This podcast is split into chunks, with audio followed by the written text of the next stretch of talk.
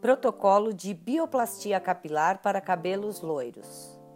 Lave os cabelos duas vezes com o shampoo Deep Clean Passo 1 da Lovely e na segunda lavagem deixe uma pausa de 5 minutos. Com auxílio de secador, remova 80% da umidade dos fios.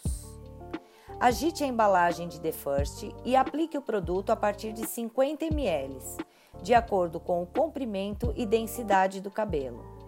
Passe por toda a extensão dos cabelos e enluve os fios até obter uma espuma cremosa, sem esfregar o couro cabeludo e sem acrescentar água para fazer a espuma. Deixe agir por 15 minutos e enxague completamente. Em uma cumbuca, misture a máscara matizadora Platinum e o Touch of Silk Passo 3 da Lovely em proporções iguais. Retire a umidade dos cabelos com o auxílio de uma toalha e aplique a mistura feita com auxílio de pincel. Deixe agir por 10 minutos. Enxague completamente.